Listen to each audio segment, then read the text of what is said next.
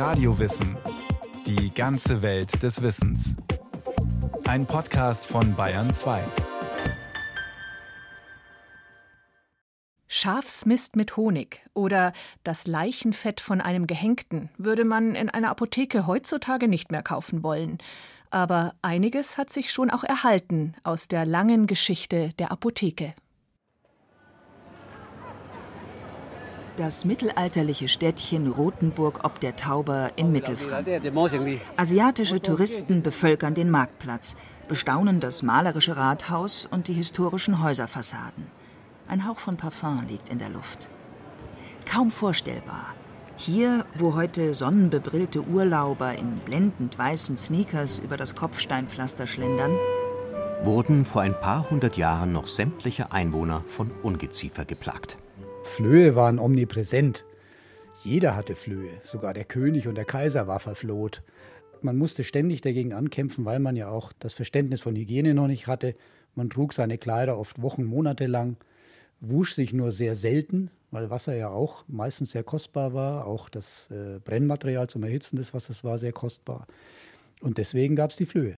Von Flöhen besiedelt zu sein, war also kein Grund, sich zu schämen, erklärt Dr. Helmut Möhring, Leiter des Rothenburger Reichsstadtmuseums. Deshalb trug man mit großer Selbstverständlichkeit ein Gegenmittel am Körper. Die Flohfalle. Ein zylindrisches kleines Objekt aus Elfenbein, hohlgebohrt mit vielen kleinen Löchern in der Wandung, mit denen man Flöhe gefangen hat. Flöhe sind Blutsauger, das heißt, sie mögen Blut und man hat dementsprechend ihnen Blut gegeben. Man hat einen kleinen Pergamentstreifen oder Papierstreifen in Blut getaucht. Das konnte beim Metzger sein zum Beispiel. Hat das dann noch mit ein bisschen Harz oder klebrigen Substanzen vermischt. Hat das Ganze dann da reingetan. Das Objekt wieder zugeschraubt, irgendwo am Körper verstaut. Und dann kamen die Flöhe. Die haben sich durch den Blutgeruch angelockt gefühlt, krabbelten durch die kleinen Löcher in das Innere wollten dann den Blut saugen und sind dort festgeklebt. Und abends hat man dann das geleert und äh, dementsprechend die Flöhe dann zerknackt. Flohstiche sind nicht nur unangenehm. Die Parasiten übertragen auch Krankheitserreger. So gilt etwa der Rattenfloh, der nicht nur Nagetiere, sondern auch den Menschen befällt, als Hauptüberträger der Pest. Die als schwarzer Tod bekannte Infektionskrankheit riss Mitte des 14. Jahrhunderts nahezu ein Drittel der damaligen europäischen Bevölkerung in den Tod. Von der Existenz von Viren und Bakterien ahnte man damals freilich noch nichts. Man wusste nur, die Krankheit überträgt sich von Mensch zu Mensch und davor wollte man sich schützen. Das ist eine sogenannte Lepraklapper. Damit hat man vor sich selbst gewarnt, wenn man eine sehr ansteckende Krankheit hatte. Helmut Möhring hält ein Brettchen aus Eichenholz in der Hand, an dem eine lederne Schnur mit einer kleinen Steinkugel befestigt ist. Man ging klappernd durch die Straßen, das hörte sich dann etwa so an. Und dann wussten die Leute, oh, dem Menschen darf ich nicht so nahe kommen, da hole ich mir die Pest, die Lepra oder sonst irgendwas Furchtbares. Der vernichtenden Kraft von Seuchen stand die Bevölkerung machtlos gegenüber. Aus lauter Angst klammerte man sich an den letzten Strohhalm und setzte auf magische Heilmittel. Zum Beispiel Terra Sigillata, geweihte Erde. Sie wurde in rötlich-braunen oder gelblich-grünen Stücken in Form einer dicken, geprägten Münze verabreicht. Das ist einfach Erde, Ton oder ähnliches oder Sandstein mit Kräutern und klebrigen Dingen vermischt, mit Mastix meistens. Dem Gummiharz von Pistazienbäumen. Und das hat man regelrecht verschluckt. Also einfach, ich sag's mal ganz deutsch, Dreck gefressen. Weil man glaubte, man könnte sich damit heilen. Meistens hat man diesen Sandstein oder was immer die Grundlage auch dieses Objekts war, von einer Kirche oder von einem Kloster abgekratzt, weil man glaubte, das hätte heilige Wirkung. Der Apotheker, der hat dann sogar seinen Stempel drauf gemacht und damit war das Ding abgesegnet als Medizin. Apotheken der damaligen Zeit hatten nur wenig mit den Einrichtungen von heute zu tun, sagt Anne Röstl vom Deutschen Apothekenmuseum in Heidelberg. Es waren wohl erst eher so Buden am Marktplatz und später waren das dann halt irgendwie größere Räumlichkeiten in patrizisch gebauten Häusern, weil die Apotheker dann natürlich halt auch zur ähm, höheren sozialen Schicht der Stadt gehörten, der Stadtapotheker. Das ist ja nicht irgendein Hansel gewesen, will ich mal sagen. Die hatten halt schon einen ganz guten sozialen Status dann auch. Wie genau die allerersten Apotheken im Mittelalter ausgesehen haben, ist nur aufgrund alter Stiche zu erahnen. Ein komplettes Inventar ist jedoch aus späterer Zeit erhalten.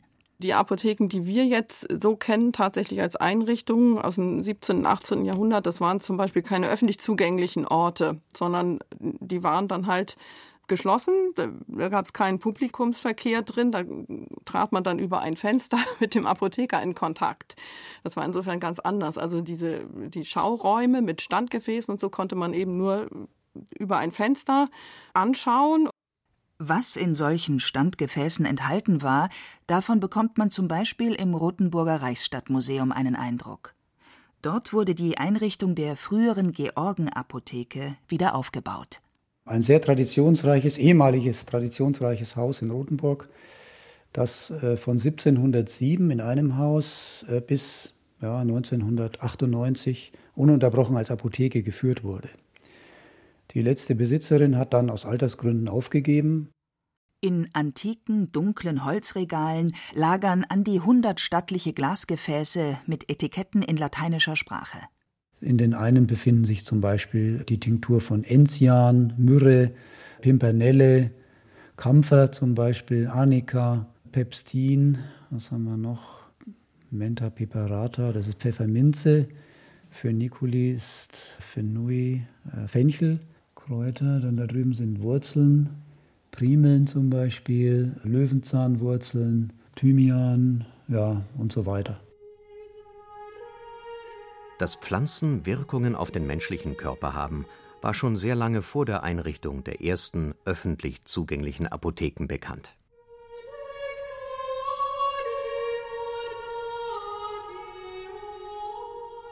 Mönche konnten antike Überlieferungen lesen.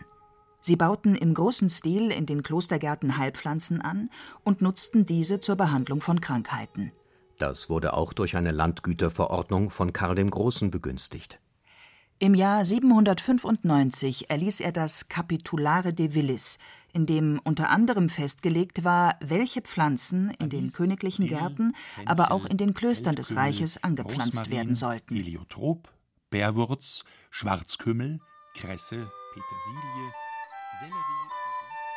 die Bedeutung des Wortes Apotheker hat sich im Laufe der Zeit verändert. Im Mittelalter bezeichnete man damit noch einen Lager- oder Vorratsraum. Erst gegen Ende des 13. Jahrhunderts bürgerten sich der Begriff Apothekarius als Bezeichnung für den Apotheker und Apotheker für dessen Verkaufsraum, die Offizin, ein. Auch wenn es schon lange vorher medizinisch versierte Menschen und kundige Kräuterhändler gegeben hatte, als offizielle Geburtsstunde für den Berufsstand des Apothekers gilt ein Gesetz aus dem frühen 13. Jahrhundert. Und zwar ist es eine Regelung zum Berufsstand des Apothekers in den sogenannten Konstitutionen oder dem Liber Augustalis, was der Staufer Kaiser Friedrich II. für sein Erbkönigreich Sizilien erlassen hat.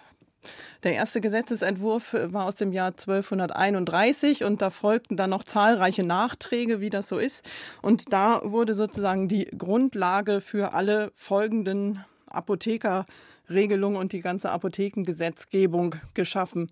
Ähm, und zwar ist in diesem Gesetzeswerk zu lesen, dass der Arzt keine Interessengemeinschaft mit einem Apotheker haben darf, dass ein Arzt keine Apotheke betreiben darf und das sozusagen also beides getrennt ist. Also der Apotheker darf keine Operationen vornehmen, aber natürlich die Bereitstellung von Medikamenten, also von bereiteten Arzneien, also nicht nur von Einzelstoffen, Gewürzen, Heilpflanzen, wie auch immer, sondern von zusammengesetzten Arzneien, die er auf Aufforderung des Arztes bereitzustellen hatte, dem Patienten. Mit dem Gesetz wollte man Kompetenzstreitigkeiten und Konkurrenzgerangel zwischen den Ärzten und Apothekern regeln und außerdem den Kunden der Apotheke eine gewisse Sicherheit garantieren. Also man schickte Kontrolleure dann dahin, um zu sehen, ob die Arzneien auch qualitätsgerecht hergestellt worden waren, um zu verhindern, damit, dass damit natürlich auch Missbrauch betrieben worden ist. Oder eben ein Arzt in seine eigene Tasche wirtschaftete und sich sozusagen an seinen eigenen Patienten bereicherte, obwohl es vielleicht gar nicht notwendig gewesen wäre. Zentraler Ort in der Apotheke war der Rezepturtisch. Hier wurden mit Waage und Mörser nach ärztlichen Vorgaben Arzneimittel hergestellt, also zum Beispiel Pillen gedreht oder Sirup gemischt ab dem Hochmittelalter bzw. im Spätmittelalter waren das vor allem Präparate, die aus der griechisch-arabischen Heilkunde stammten, also arabistische Rezepte. Das waren in der Regel Konfekte, also Arzneiformen in verschiedenen Festigkeitsgraden von ganz flüssig bis ganz zäh und fest zum Schneiden, auf der Grundlage von Zucker hergestellt, was natürlich die Vorbedingung war, dass der Apotheker überhaupt erst auf Vorrat Arzneien herstellen konnte, was teilweise ja recht umständlich war, wenn ich dann irgendwie ein Arzneipräparat kaufen möchte in der Apotheke. Der Apotheker vertröstet mich und sagt, ja, kommen Sie noch mal im Monat wieder, dann ist es fertig. Das ähm, wäre halt so nicht gegangen. Deshalb wurde als Konservierungsmittel Zucker eingesetzt der übrigens damals noch als besonders gesund galt. Und zu dem Zucker kamen dann noch andere Wirkstoffe wie Gewürze, alle möglichen Mineralstoffe, Perlen, Edelsteine, teilweise auch tierische Duftstoffe wie Moschus, Ambra oder später auch Zibet. Man kann sich diese Arzneikonfekte als ja, richtig gehende Geruchs- und Geschmacksexplosionen vorstellen. Und wenn man sich davon ein Bild machen möchte, wie die mittelalterliche Arznei geschmeckt haben mag, dann muss man halt nur zu Weihnachten Lebkuchen essen. Also das ist teilweise ganz ähnlich vom Geschmack her und geht auch auf diese Art von arabistischem Konfekt zurück. Einige alte Rezepturen hat Anne Röstl vom Deutschen Apothekenmuseum ausprobiert man muss natürlich immer schauen, ähm, inwieweit man was zubereiten kann, ohne dass es gesundheitsschädlich wirkt. Weil es sind halt häufig auch Opiumpräparate, also dass Arzneien schmerzstillend, beruhigend wirken. Also um das mal so zu sagen. Also was wir mal selber hergestellt haben, ist ein Diacinnamomum, also ein Zimtkonfekt nach einem Pseudo arabischen Verfasser namens Mesue. Das war wahrscheinlich ein Lateiner, der im 13. Jahrhundert in Italien gelebt hat. Man weiß es nicht so richtig, aber er hat ein ähm, Arzneibuch geschrieben, das halt für mehrere Jahrhunderte hinweg die Rezeptliteratur bestimmt hat, später auch die Pharmakopoeien.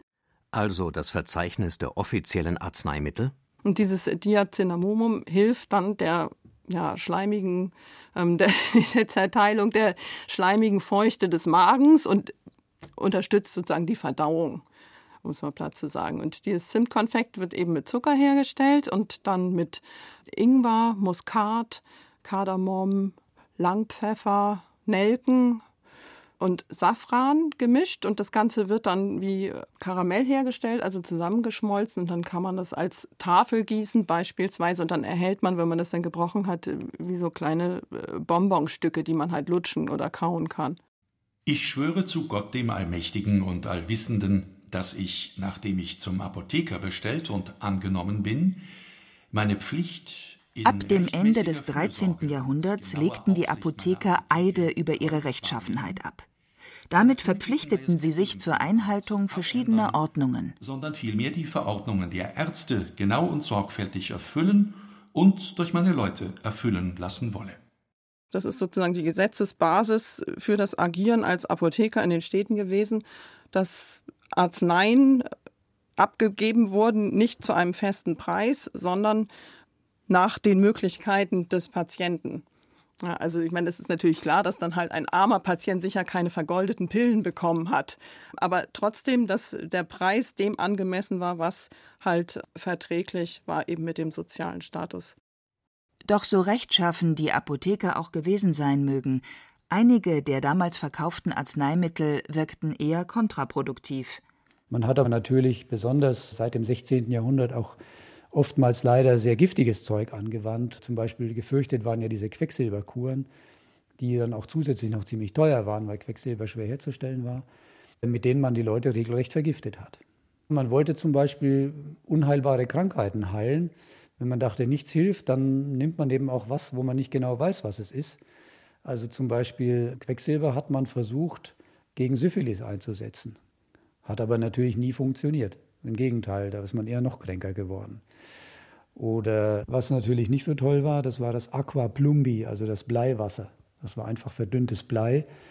Was man damit gemacht hat, mag ich mir gar nicht vorstellen, weil es ist in jedem Fall giftig, egal wie man es anwendet. Gemahlene Schädeldecke gegen Epilepsie, Körperfett von Hingerichteten gegen Gicht und Muskelschwund, pulverisierte Mäusezähne, Spinnweben und Gänsekot wurden den Menschen als Medizin verabreicht. Ende des 17. Jahrhunderts erschien das Buch Die heilsame Dreckapotheke des Eisenacher Stadtphysikus Christian Franz Paulini, in dem, auf den damaligen naturkundlichen Lehren gründend, Arzneien aus inneren Organen und Exkrementen empfohlen wurden. Das hat natürlich überhaupt nicht gewirkt. Wobei, ganz so stimmt das nicht. Da gibt es im Lorscher Arzneibuch äh, um 800 ein Rezept mit Schafsdung, Honig und verschimmelten Käse. Und da geht die Vermutung hin, dass das antibiotische Wirkung entfaltet hat mit diesem Gemisch als Milieu. Wegen des Schimmels und in Vermischung mit dem Dung zusammen und dem Honig nun mutet man niemandem zu, auf Beingeschwüre diese Mischung zu streichen und 40 Tage lang damit auszuharren. Das heißt also, man wird diese Sachen vermutlich nicht ausprobieren, ob sie tatsächlich wirken. Aber die Vermutung ist, dass das halt eine gute antibiotische Wirkung entfalten kann, möglicherweise.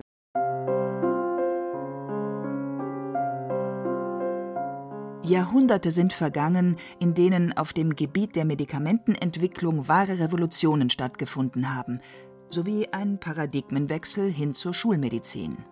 Das Penicillin wurde entdeckt, Antibiotika und Impfstoffe gegen Krankheitserreger entwickelt. 1899 kam der Klassiker Aspirin auf den Markt. Von der Antibabypille bis zum Blutdrucksenker. Über 100.000 verschiedene Arzneimittel sind heute in Deutschland behördlich zugelassen. Auch die Apothekerausbildung hat sich grundlegend gewandelt. Früher war nach bis zu zehn Lehrjahren in der Apotheke noch eine lange Wanderzeit üblich, um einen Meisterbrief zu erwerben. Also man kann da schon mit einer fast 20-jährigen Ausbildung rechnen und dann war es natürlich anschließend noch immer nicht gewährleistet, dass man auch eine eigene Apotheke sich leisten konnte, beziehungsweise die Konzession dazu erhielt. Heute herrscht Niederlassungsfreiheit. Ich kann also an jeder Ecke eine Apotheke eröffnen. Das Einzige, was ich brauche, ist die Approbation des Apotheker. Das heißt, ich muss Apotheker sein, das ist verpflichtend. Und ich muss abgenommene Räumlichkeiten haben. Dr. Peter Sandmann, Pressesprecher der Bayerischen Landesapothekerkammer und Inhaber mehrerer Apotheken in München. Von der Ausbildung braucht man ein ganz klassisches Pharmaziestudium. Und man lernt sehr, sehr viel verschiedene Sachen. Also wir haben immer noch viel Botanik, also wir lernen viel über Pflanzen, wir haben die Arzneiformlehre, die sich mit ja, der Kunst des Herstellens beschäftigt. Wir haben Pharmakologie, wir haben Physiologie, wir haben pharmazeutische Chemie, also ganz viele breit gefächerte Fächer, um einfach wirklich von allen Seiten Arzneimittel zu verstehen. Zurück auf dem Marktplatz in Rothenburg ob der Tauber. Wo heute ein weiterer Andenkenladen T-Shirts und Teddybären anbietet, existierte bis vor ein paar Jahren die Löwenapotheke. 641 Jahre lang. Dann wurde sie geschlossen. Den Leiter der Marienapotheke, der nun einzigen in der Altstadt verbliebenen Apotheke, erinnert das daran, dass jeden Tag eine Apotheke in Deutschland für immer schließt. Nach den Worten von Dr. Benedikt Stegmann ist das Apothekerdasein heute für viele nicht mehr rentabel. Oft sei es schwierig, einen Nachfolger zu finden. Auch die Stegmanns mussten viel Geld investieren, um die Marienapotheke im viel fotografierten Fachwerkhaus mit den roten Fensterläden und dem dekorativen Erker modernen Anforderungen anzupassen 2006 wurde der gesamte Boden abgesenkt, das gesamte Gebäude abgesenkt, einfach weil die Barrierefreiheit jetzt gesetzlich vorgeschrieben war. Es gab drei Stufen am Eingang und diese Stufen mussten entfernt werden, was eine große architektonische Herausforderung sicherlich auch war für den Bauingenieur. Zwar erinnert im Verkaufsraum ein alter, halbrunder Holztresen an die über 200-jährige Apothekergeschichte des Hauses.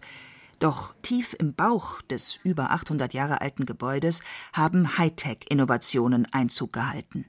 Das alte System, das man aus den Apotheken kennt, nämlich Schubladen von A bis Z zu haben mit extrem viel Arbeitsaufwand. Es kommt ein neues Arzneimittel dazu, man muss den Schub wieder hin und her schieben, man muss die Schubladen reinigen und der Platz ist auch sehr beschränkt. Diese wurden abgeschafft und dann wurden eben hier in dem Gewölbekeller, in dem wir uns jetzt befinden, ein automatisches Lager errichtet, bei dem eben sozusagen elektronisch bis zu 25.000 verschiedene Arzneimittel gelagert werden können auf sehr geringem Raum und eben auch im Gewölbekeller hier sehr platzsparend. Per Mausklick fordert Stegmann am Computer ein Medikament aus dem Lager an.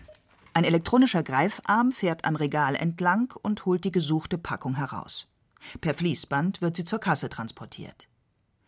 Hatte der Apothekarius früherer Zeiten noch die Muße, in der Natur Kräuter zu sammeln, muss der Apotheker heute ein effizienter Betriebswirt sein. Der Beruf hat sich stark verändert. Man äh, hängt viel länger und viel stärker fest an bürokratischen Tätigkeiten. Das hat natürlich äh, zu tun mit den gesetzlichen Gegebenheiten, aber auch mit den entsprechenden äh, ja, Herausforderungen, die uns die gesetzliche Krankenversicherung auferlegt. Man beschäftigt sich viel mehr mit Bürokratie als mit der eigentlichen pharmazeutischen Tätigkeit, zumindest als Inhaber oder auch als Filialleiter, das ist ganz klar. Und trotzdem, Einiges vom ursprünglichen Apothekerdasein scheint erhalten geblieben, wie der Münchner Apotheker Peter Sandmann erzählt. Zum Beispiel die Kunden, die Rat brauchen. Die eigentliche Arzneimittelberatung ist tatsächlich die Kernkompetenz des Apothekers. Oder die nach wie vor mit der Hand angefertigten, ganz individuellen Rezepturen, wie spezielle Mischungen von Salben oder das Befüllen kleiner Arzneikapseln. Also gerade im Laborbereich ist es tatsächlich so, dass zwar die Gerätschaften sich erneuert haben, sehr, sehr viel moderner sind, auch alles hygienischer geworden ist. Wir haben Hygienepläne, ganz viele Sachen auch ein bisschen umständlicher geworden sind. Aber das ist immer noch Herstellung. Das ist im Grunde genommen das Gleiche wie mit den alten Wagen. Nur, dass man halt heutzutage Digitalwagen hat, die halt auf vier Stellen hinterm Komma genau wägen. Aber im Grunde genommen ist auch das Flair und das Feeling das Gleiche.